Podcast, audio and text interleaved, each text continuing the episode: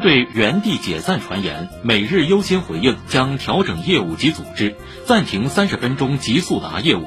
作为前置仓首创者，每日优先风波让人不禁怀疑前置仓模式的发展前景。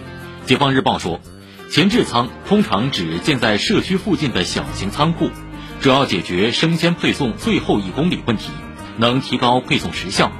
对消费者来说，生鲜品类的新鲜度可以更有保障。但随之而来的是高昂的配送费用。另外，生鲜电商的客单价和毛利率都不高，而且生鲜作为非标产品，分拣成本也不容忽视，还面临易腐坏、损耗高等客观因素。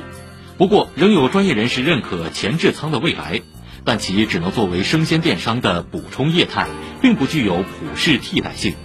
如何平衡前置仓和运力投入，还需电商平台磨合总结。